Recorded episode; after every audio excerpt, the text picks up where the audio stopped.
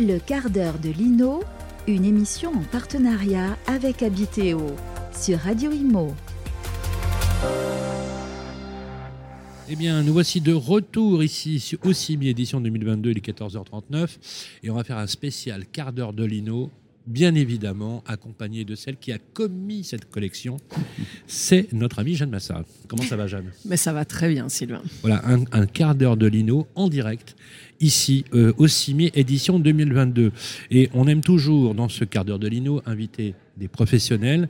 Là, pour le coup, on va pas bouder notre plaisir. On a un grand monsieur de l'immobilier. Il est sur le plateau. C'est Olivier Barge. Bon, comment ça va, Olivier? Très bien. Bonjour à tous. Le directeur général d'APRC. Euh, on peut le dire aujourd'hui, euh, l'expert, le spécialiste de la logistique, de cette classe d'actifs dont tout le monde parle d'ailleurs, Mmh.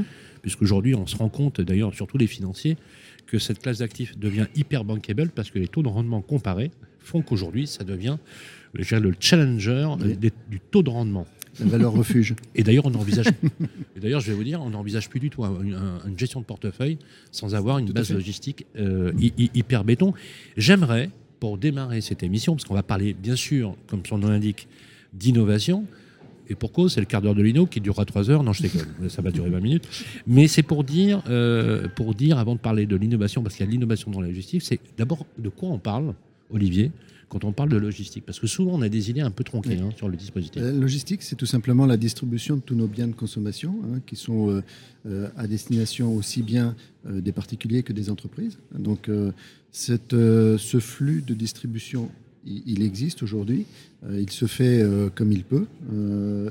À en croire les, les échos qu'on en a pas très bien. Euh, donc nous, en fait, acteurs de ce secteur, notre mission, c'est d'améliorer les, d'améliorer les choses.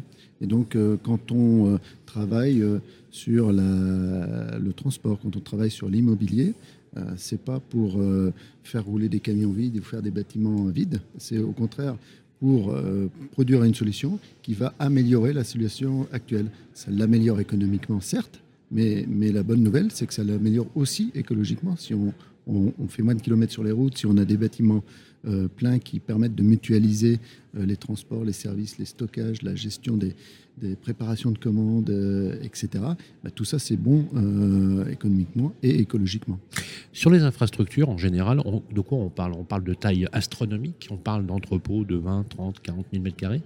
Quelle est, le- quelle, est les- quelle est la typologie en fait des configurations de ce qu'on appelle globalement la logistique Aujourd'hui, on a, on a différents types de logistique. On a la, la- la logistique qu'on appelle un peu les grandes boîtes, qui sont des, des bâtiments qui, en moyenne, aujourd'hui, font euh, probablement euh, en- autour de 40 000 mètres carrés. Mais En on- moyen, ouais. ça va, ça va jusqu'à 100 000 mètres carrés. Ça, c'est quoi a- C'est du Amazon euh, Donc ça, c'est des, des grands trucs, entrepôts, et voilà, des entrepôts. dont, un- dont Amazon, mais, Dont Amazon, mais, mais- ou d'autres- mais mais bien d'autres, oui. dans lequel, en fait, pourquoi des, des bâtiments aussi grands? Simplement parce qu'en fait, au lieu d'avoir trois bâtiments euh, disséminés sur un territoire euh, qui vont nécessiter plus d'artificialisation de, des, des sols qu'un seul, qui vont nécessiter aussi qu'un camion aille d'une boîte à l'autre pour aller chercher d'en d'en avoir ben qu'un. là, on n'en a qu'un. Et avec ce bâtiment-là, on fait de l'omnicanalité. C'est-à-dire qu'on peut euh, transporter euh, des biens avec un, un seul véhicule euh, sur toutes les destinations. C'est-à-dire qu'on on transporte aussi bien euh, aux particuliers qu'à commander euh, sur e-commerce, que Mhm.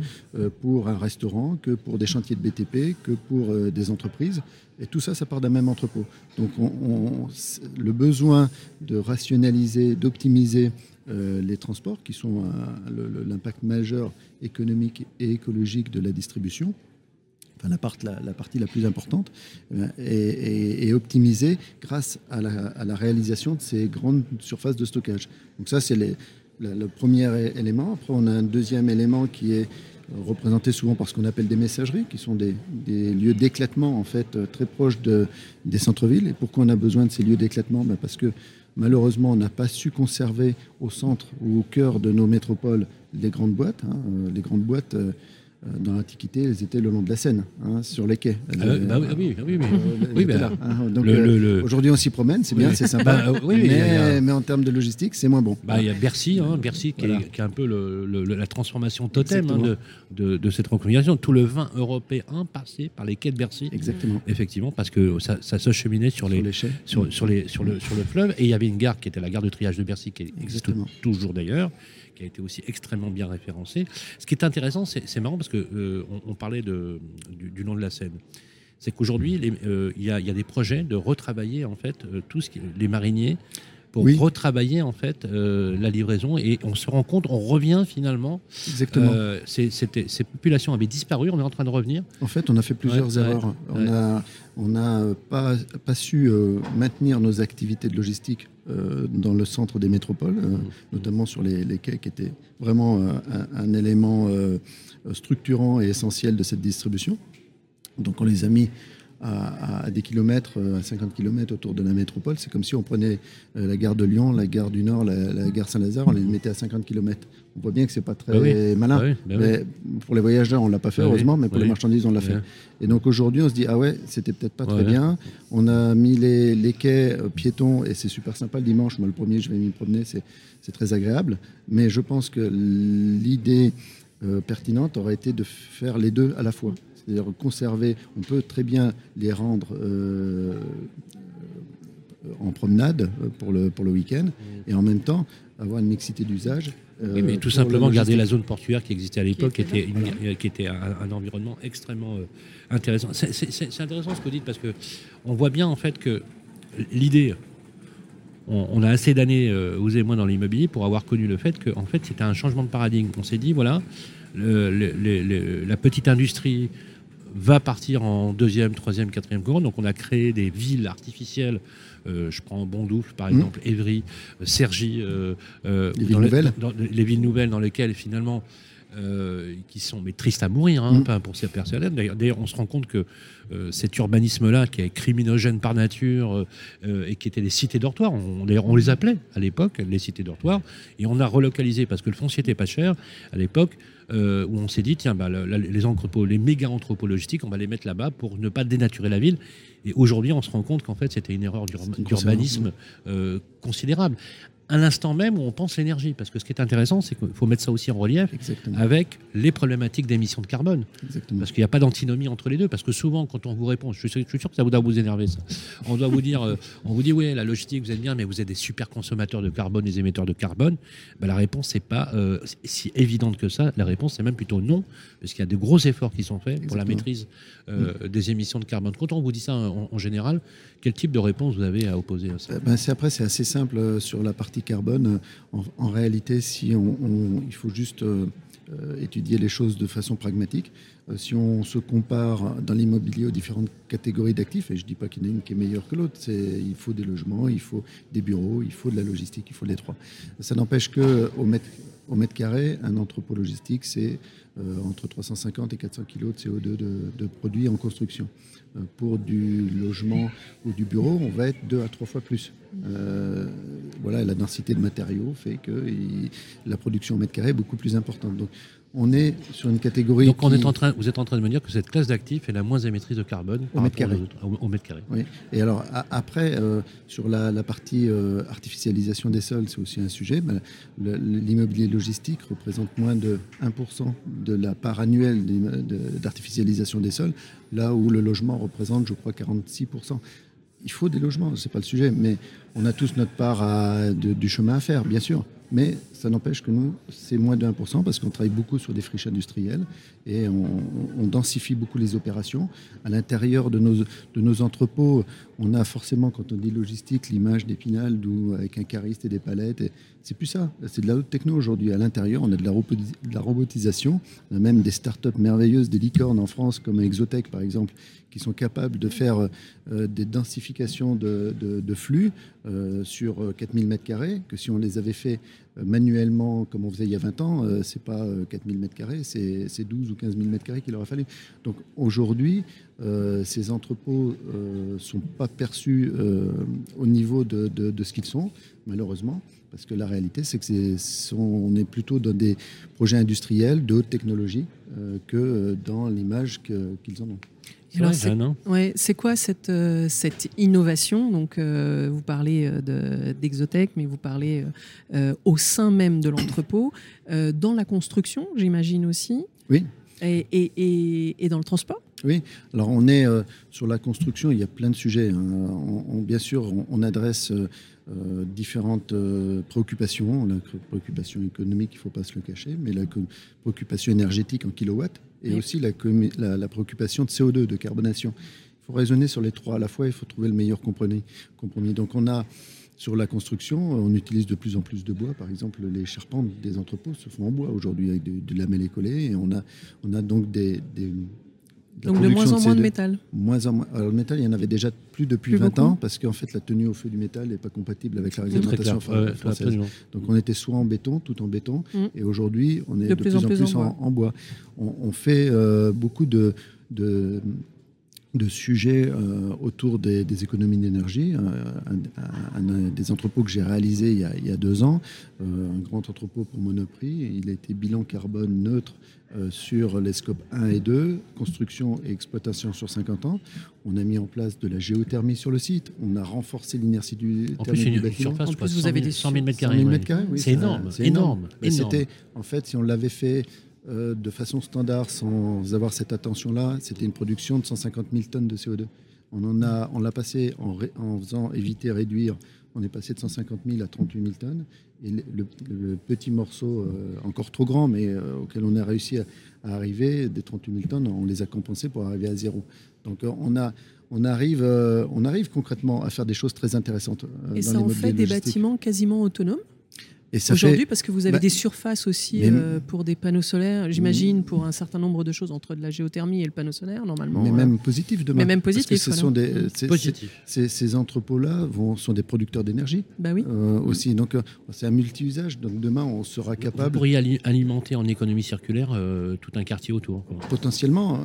Aujourd'hui, c'est techniquement. Alors c'était réglementairement compliqué. Aujourd'hui, il est possible de faire des centrales photovoltaïques mutualisées, etc. Donc on regarde ces sujets-là.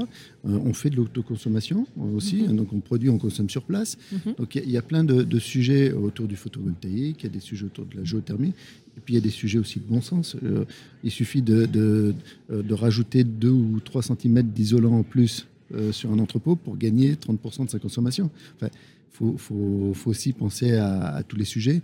On utilise des éclairages LED à intensité variable, détection de présence, bah, c'était le plus gros poste de consommation d'un entrepôt il y, a, il y a 10 ans. Aujourd'hui, on a divisé par 4 ce poste-là.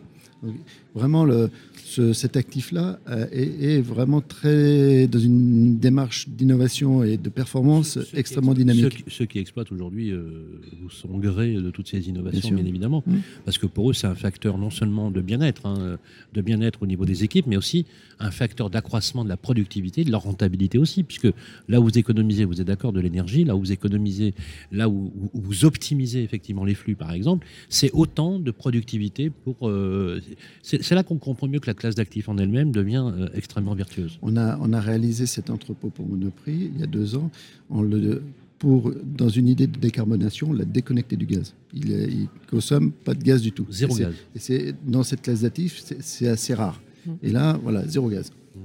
Ah ben, un an après, le, directeur général de Monoprix, il, m'appelait tous les matins me disant C'était une bonne idée, ça, ce que vous avez fait là. c'est clair, c'est clair. Et, vous, vous, disiez aussi qu'en fait, vous optimisiez les flux euh, de transport. Euh, parce que quand euh, vous créez ces, ces, XXL, ces entrepôts un peu XXL, ben, vous pouvez réduire 3, 4 arrêts de camions Exactement. qui se positionnent à un seul endroit. Alors, ça, c'est un sujet qui est difficile à expliquer, alors que c'est en même temps évident. C'est-à-dire mm. qu'aujourd'hui, quand on crée un entrepôt, une base logistique, une plateforme, on, on voit tout de suite, on se dit, oh là là, la nuisance de tous ces camions. En fait, en réalité, ces camions, ils existent, ils existent déjà. Le flux, il existe. Donc ces camions, ils existent déjà. Et en faisant, si on fait une nouvelle base, c'est pour réduire le nombre de camions au global. Donc effectivement, dans la rue... C'est pas évident à assimiler hein, dans l'idée. Hein. Si, mais parce que si on le réduit pas, ça n'a pas d'intérêt. Mm. On va... C'est-à-dire que si euh, pour euh, distribuer un volume de, un flux de marchandises défini, il faut 1000 euh, km de camions, et que vous faites un entrepôt, il vous en faut 1500. Où est l'intérêt? Si on le fait, c'est parce qu'on va mutualiser, euh, on va optimiser les kilomètres, on va mutualiser les, services, les, transports, les biens, les, objets stockés, et au lieu de faire 1000 km, on va peut-être en faire que 700. Ah, je comprends. Et puis vous mutualisez les camions aussi. Mais j'en reviens à l'exemple des gares. Hein. Je veux dire, quand on fait, on transporte les, les usagers en train, on se dit, bah oui, c'est évident que c'est mieux que chacun prenne sa voiture. Mais oui. Bah, la marchandise, c'est pareil. Mais oui. Non, mais, ça- non, non, mais c'est- c'est- c'est int- ce que- ce que vous- non, mais ce que vous dites, euh, c'est- c'est une évidence, même du bon sens. Mais dites, dites comme, dit comme ça, ça, ça, ça illustre bien en fait les, Mm. les, les, les- les clichés dans lesquels on est enfermé. Mm, Je pense qu'en fait, ça, rela- on- vous êtes d'accord là-dessus? Mm, mm. il y, a- il y a beaucoup de clichés dans lesquels on est enfermé. Qu'est-ce qui explique la méconnaissance de cette classe active à ce niveau-là? Et, et je pensais notamment, par exemple, aux élus locaux. Ben oui, c'est ça. Parce que vous avez besoin, vous avez besoin de surface. Vous avez, Parce que, le, parce le- que vous la- n'êtes pas la- hyper bankable auprès de certains la élus. logistique est transparente. Je veux dire, on, on, Elle est visible. on- on- on a, on commande tout, tout ce qu'on a là sur nous, les micros, là, les habits, tout, c'est tout passé dans un entrepôt à un moment donné. Là, c'est clair. Mais, mais c'est transparent, on le, on- c'est invisible. Je pense On- même que j'ai dû être livré, moi aussi. Ah oui, mais oui. Mais, Un Donc, jour, par une petite voilà. cigogne. donc quand on est, quand on est usager des transports, euh, là, on se rend compte de cette logistique de, pour, en tant qu'usager humain, Euh, mais en tant que bien, le bien, le, le, le, colis que vous recevez euh, en deux heures. Il est passé, il a fait tout un cheminement. Il faut savoir, j'ai une anecdote. euh, en ce moment, euh, à Paris, euh, j'écoutais, je ne sais pas si c'est vrai, mais ça m'a, scotché. Je la partage.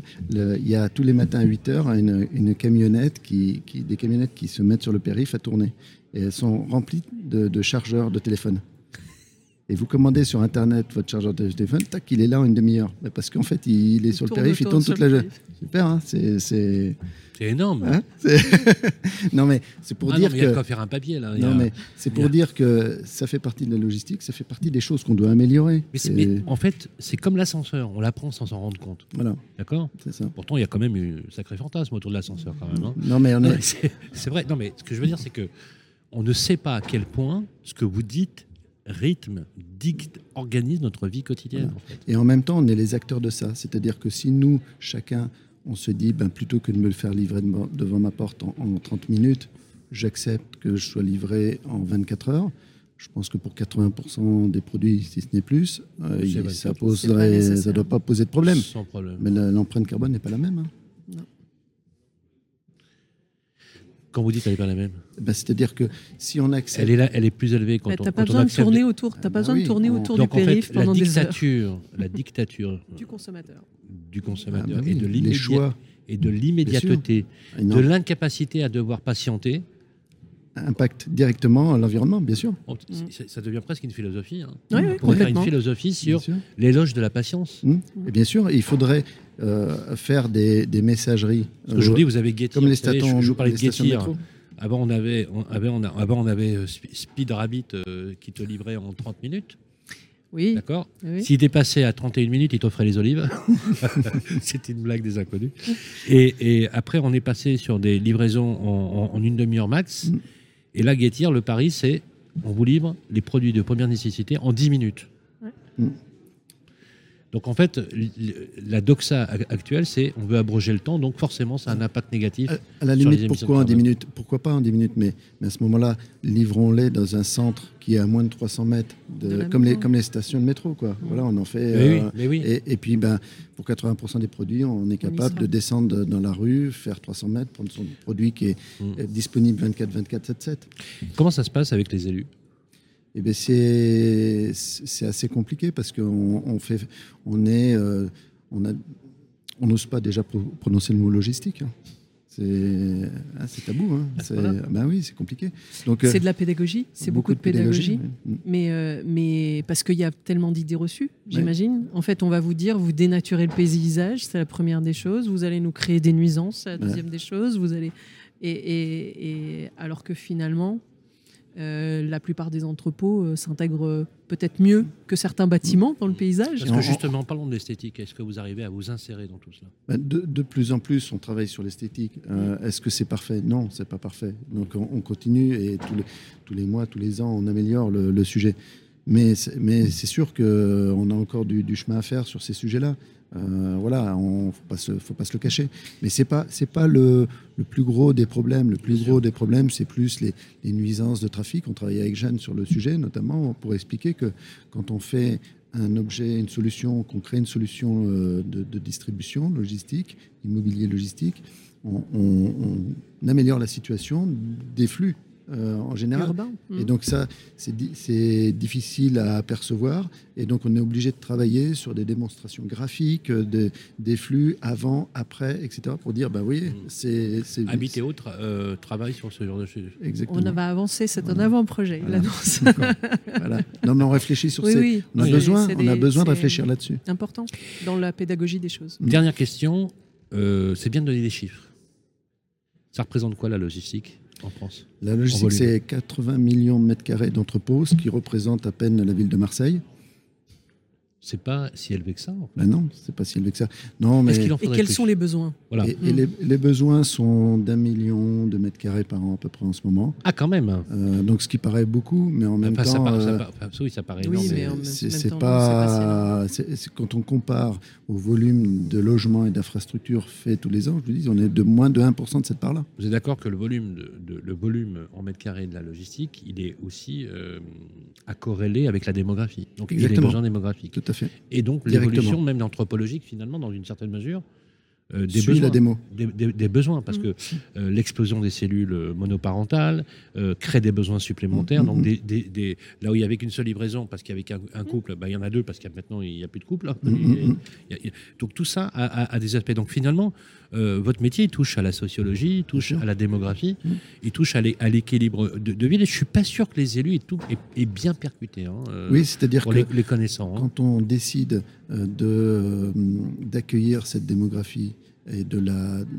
Il faut accepter d'avoir bah, des il Il faut accepter aussi, euh, Mais oui. Euh, comme on accepte une école, qu'on accepte un hôpital. En fait, vous feriez bah, partie des infrastructures publiques nécessaires ah, à l'accueil démographique. C'est vital. on ne peut pas, je veux dire, arrêtons la logistique et là, tout s'arrête. Vous savez ce qu'on va euh, faire, Olivier? Je vais réunir deux maires de très grandes métropoles et on va mm. faire un débat là-dessus. ça, serait une très bonne idée. Je pense que ce serait une très bonne idée. Aujourd'hui, dans l'état des choses, moi, je retiens une chose c'est que demain, ils peuvent produire de l'énergie. Mm. Et il peut fournir à la ville une part de son énergie. Donc en fait, vous, vous, vous, euh, inscrivez dans le schéma de l'économie circulaire, oui, euh, avec des modèles vertueux. Tout à l'heure, vous parliez de béton, mais vous savez où c'est Aujourd'hui, on fait du béton bas carbone. Hein. J'en ai fait. On fait du béton bas carbone.